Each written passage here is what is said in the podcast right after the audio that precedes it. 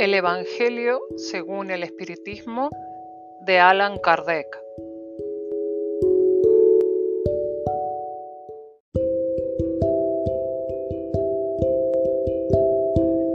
Capítulo 18. Muchos son los llamados y pocos los escogidos.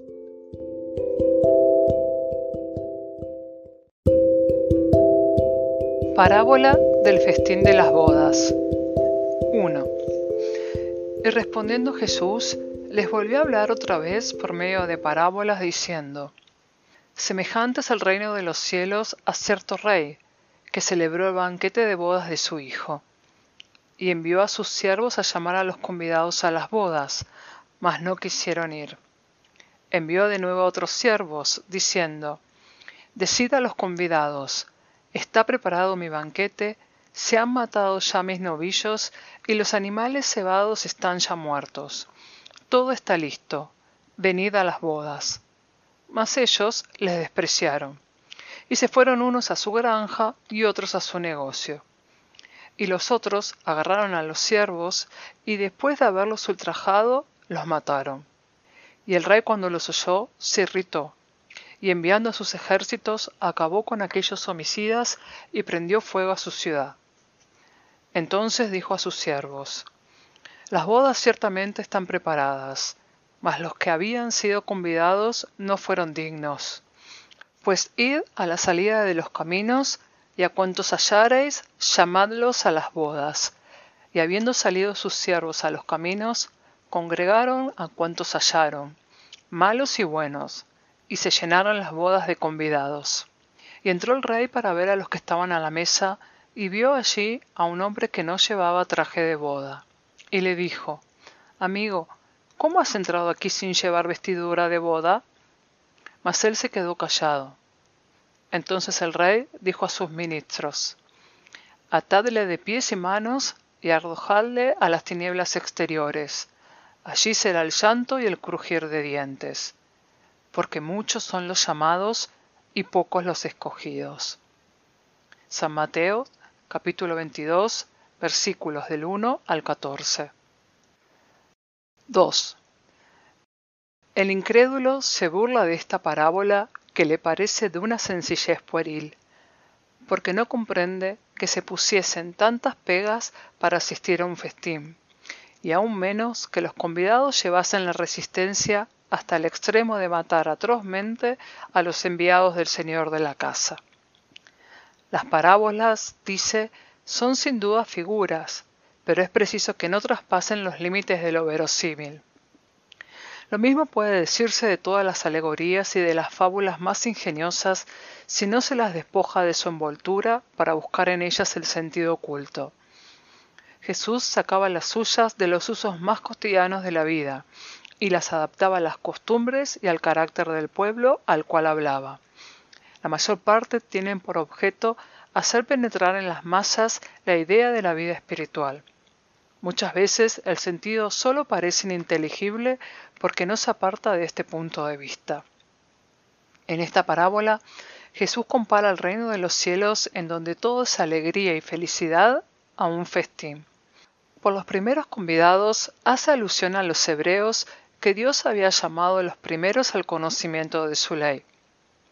Los enviados del Maestro son los profetas que venían a exhortarles para que siguieran el camino de una verdadera felicidad, pero sus palabras eran poco escuchadas, sus advertencias eran despreciadas y aún muchos fueron muertos alevosamente como los servidores de la parábola.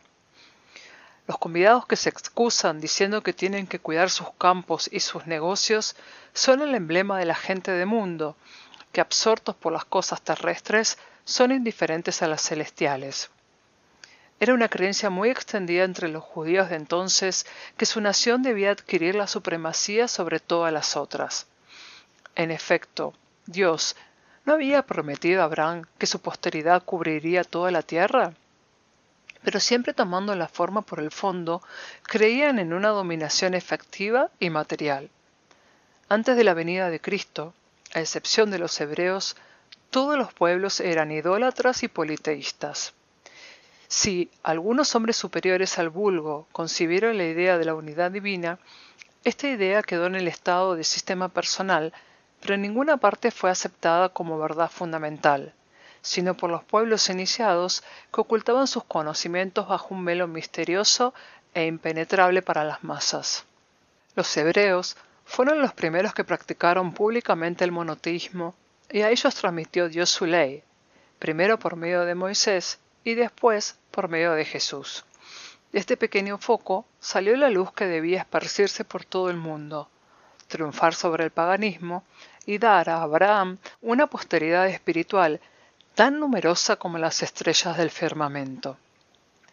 Pero los judíos, al rechazar la idolatría, habían rechazado la ley moral para dedicarse a la práctica más fácil de las formas exteriores. El mal llegó a su colmo. La nación esclavizada estaba destrozada por las facciones y dividida por las sectas. La misma incredulidad había penetrado hasta el santuario.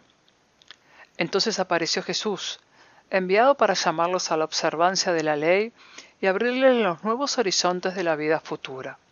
Convidado de los primeros al gran banquete de la fe universal, rechazaron la palabra del celestial Mesías y le hicieron perecer. Así perdieron el fruto que hubieran podido recoger de su primera iniciativa.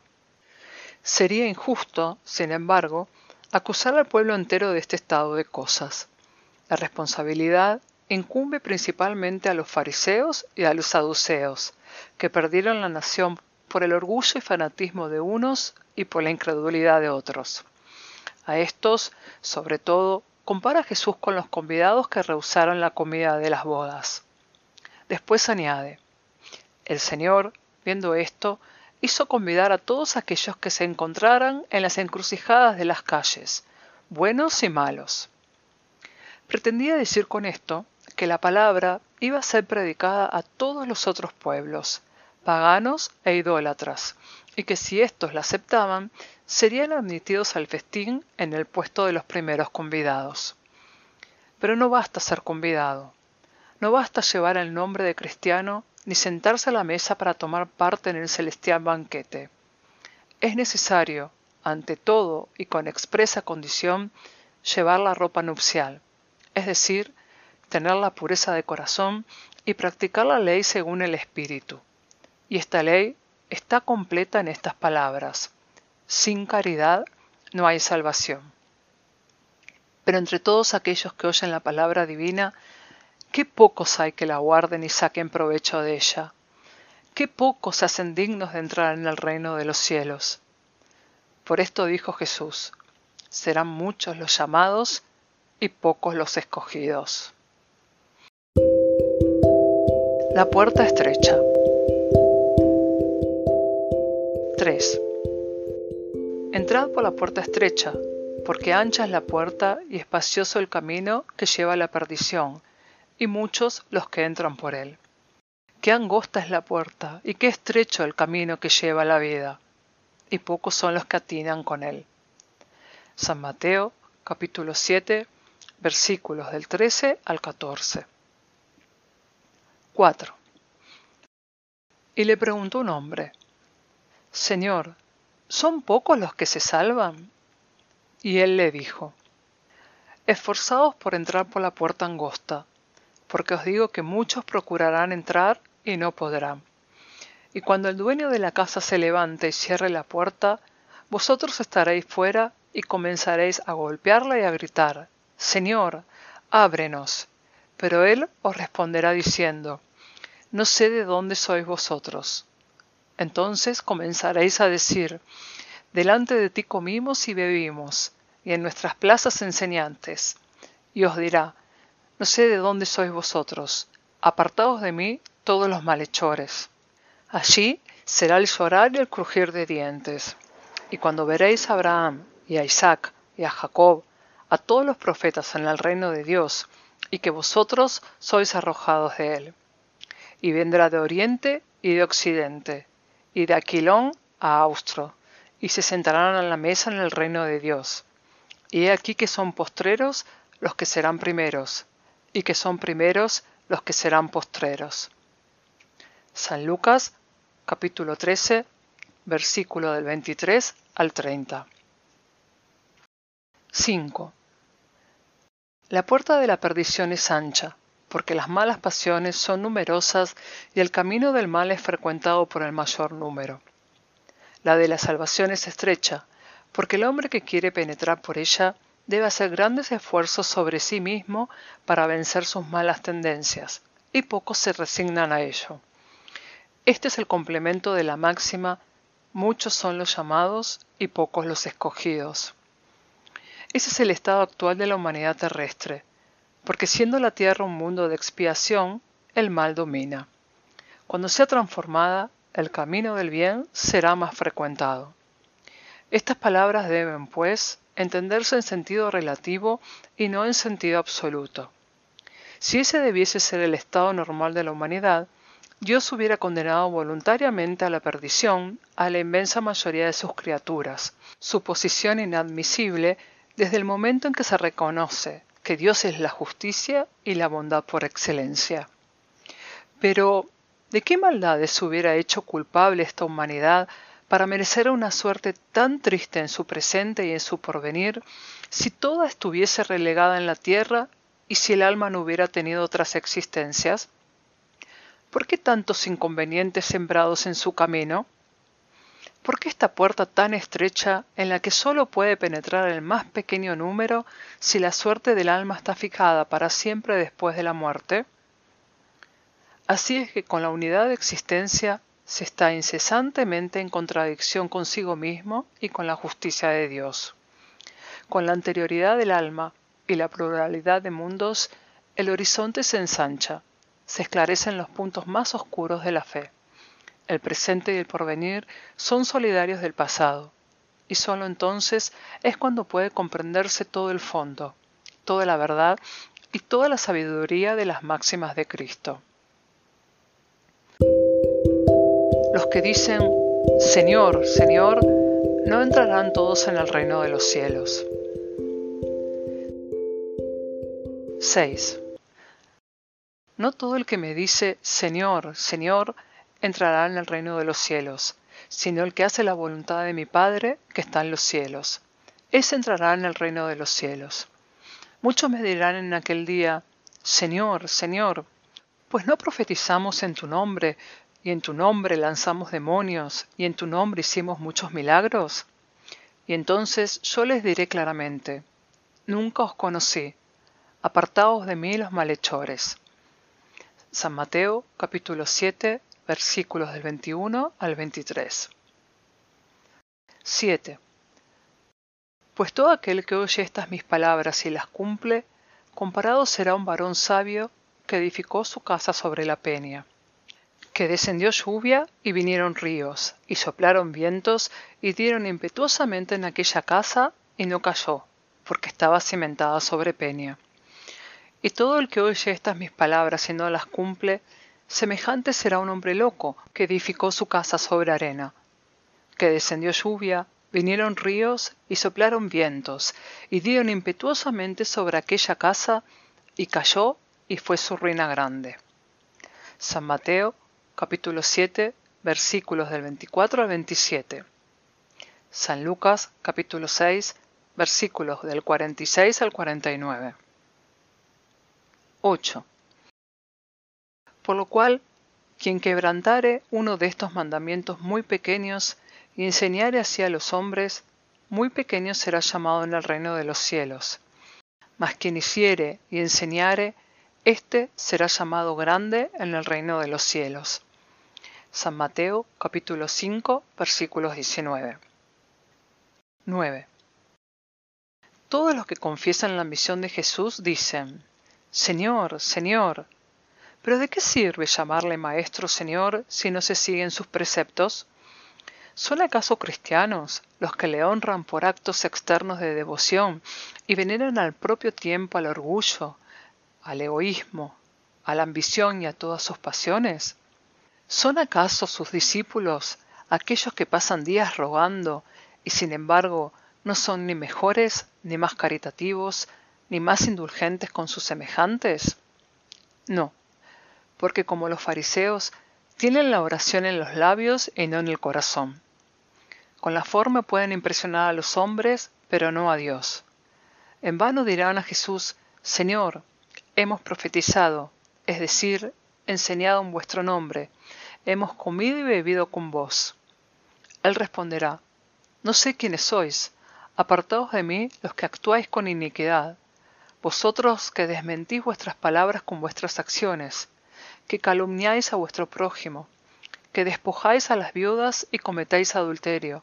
Apartaos de mí, vosotros cuyo corazón destila la ira y la hiel, vosotros que derramáis la sangre de vuestros hermanos en mi nombre, que hacéis correr las lágrimas en vez de enjugarlas.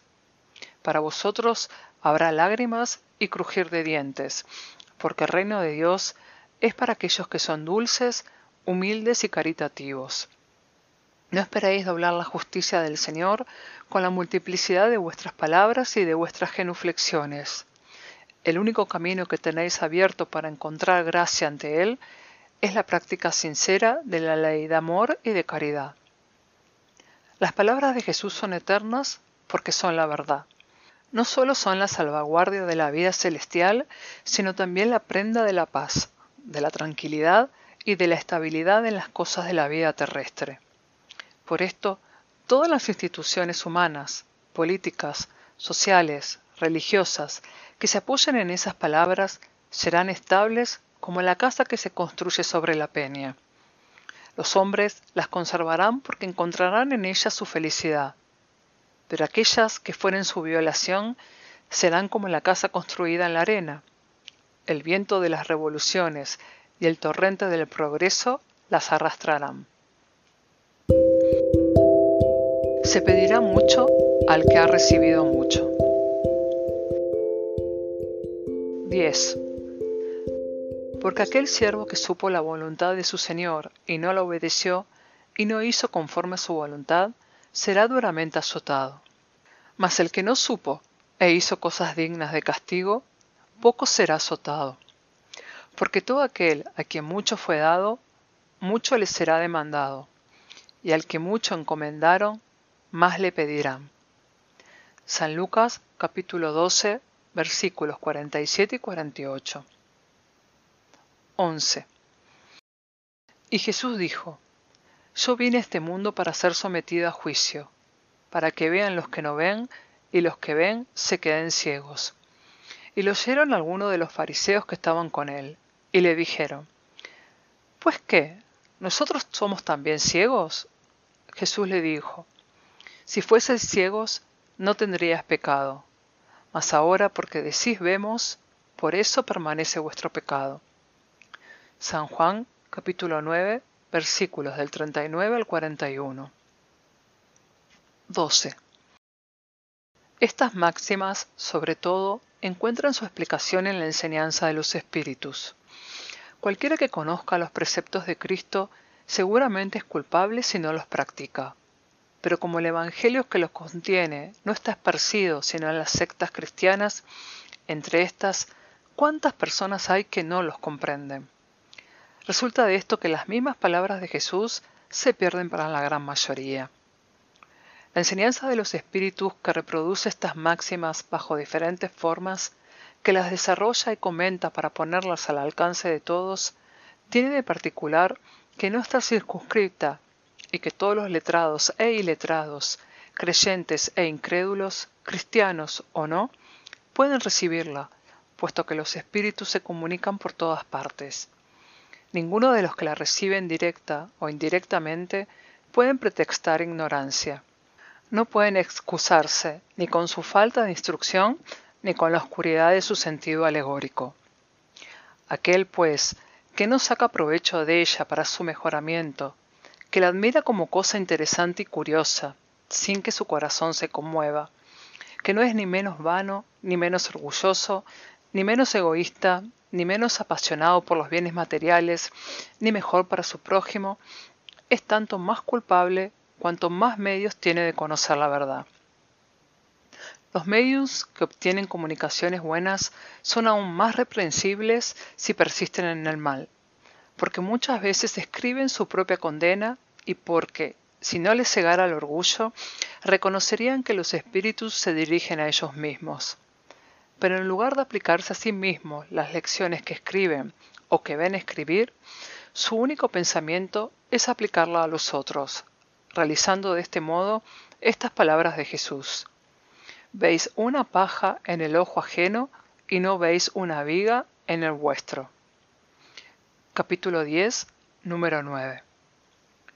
Por estas otras palabras, si fueseis ciegos, ¿no tendrías pecado? Jesús entiende que la culpabilidad va en función de las luces que uno posee. Así pues, los fariseos que tenían la pretensión de ser y que en efecto eran la parte más ilustrada de la nación, eran, por lo mismo, más reprensibles a los ojos de Dios que el pueblo ignorante. Lo mismo sucede hoy. A los espiritistas, pues, se le pedirá mucho, porque han recibido mucho, pero también se dará mucho a los que hayan aprovechado. El primer pensamiento de todo espiritista sincero debe ser el de buscar en los consejos dados por los espíritus si hay alguna cosa que le concierne. El espiritismo viene a aumentar el número de los llamados. Por la fe que da, también multiplicará el número de los escogidos.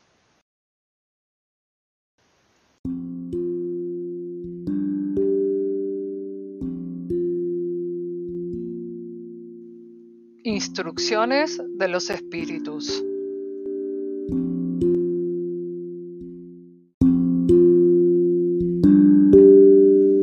Se dará al que ya tiene.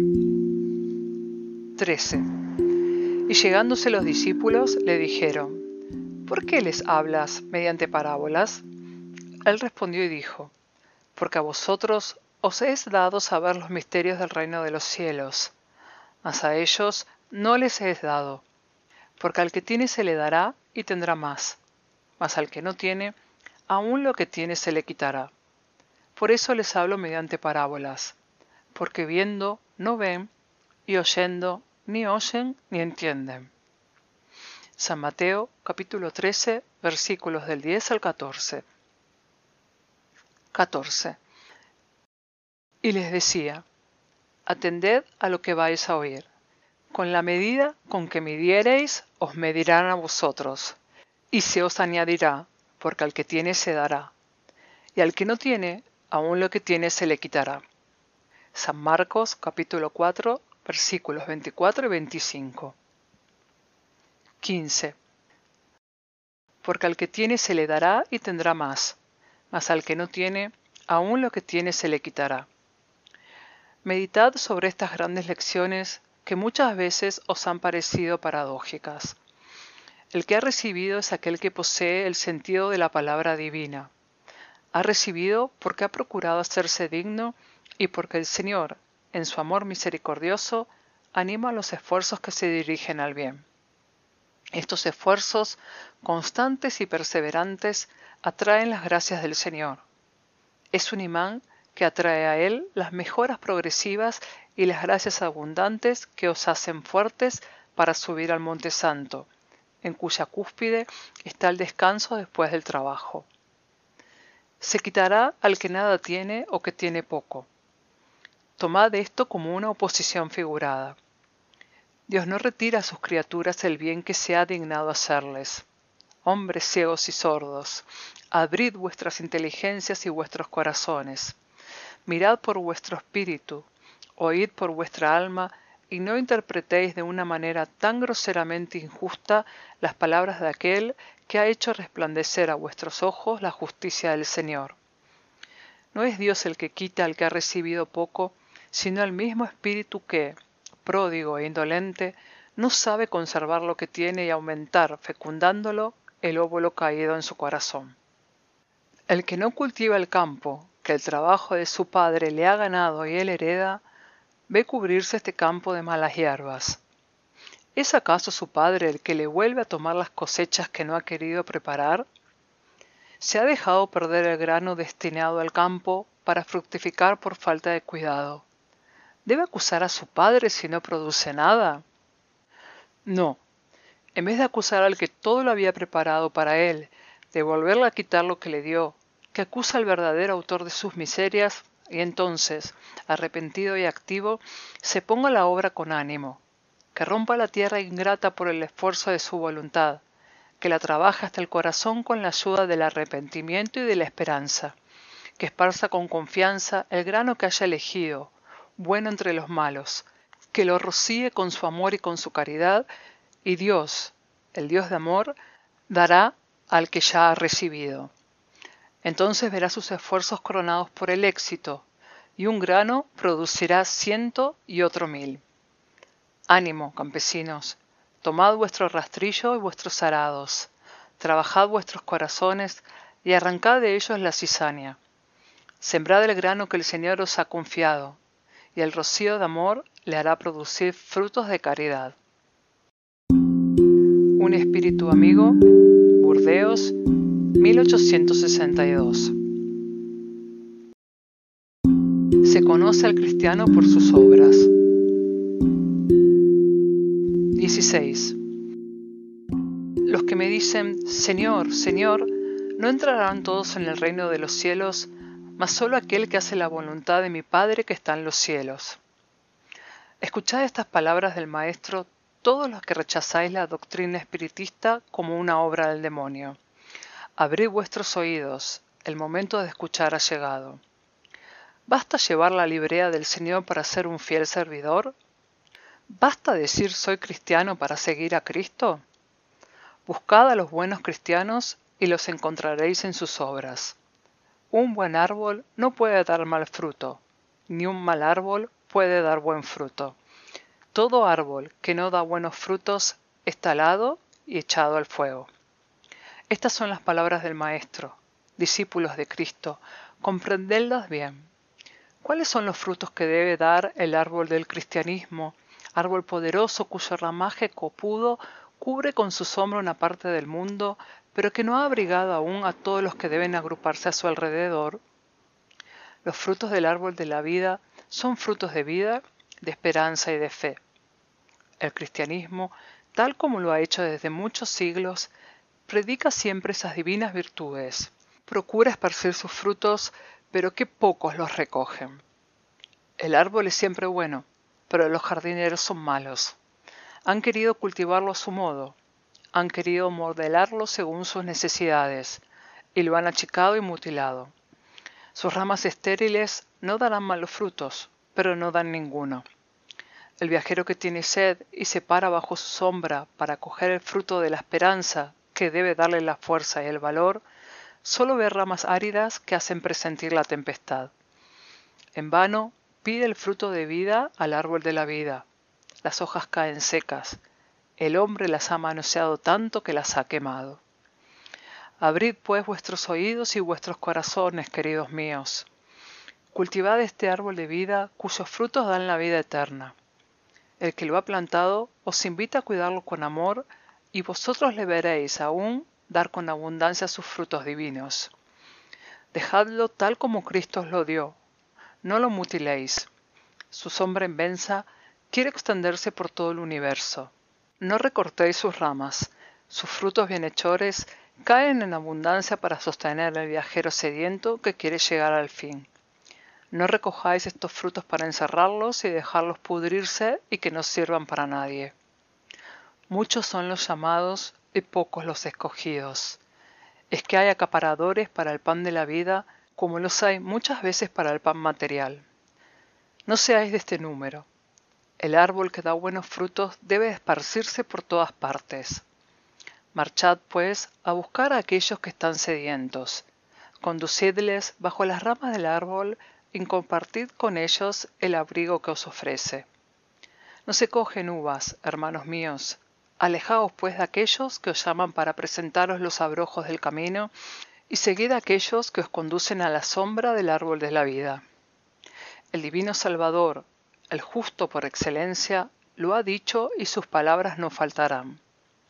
Aquellos que me dicen, Señor, Señor, no entrarán todos en el reino de los cielos, sino solo aquellos que hacen la voluntad de mi Padre que está en los cielos. Que el Señor de bendición os bendiga, que el Dios del uso se ilumine, que el árbol de la vida derrame sobre vosotros sus frutos con abundancia. Creed y rogad. Simeón, Burdeos, 1863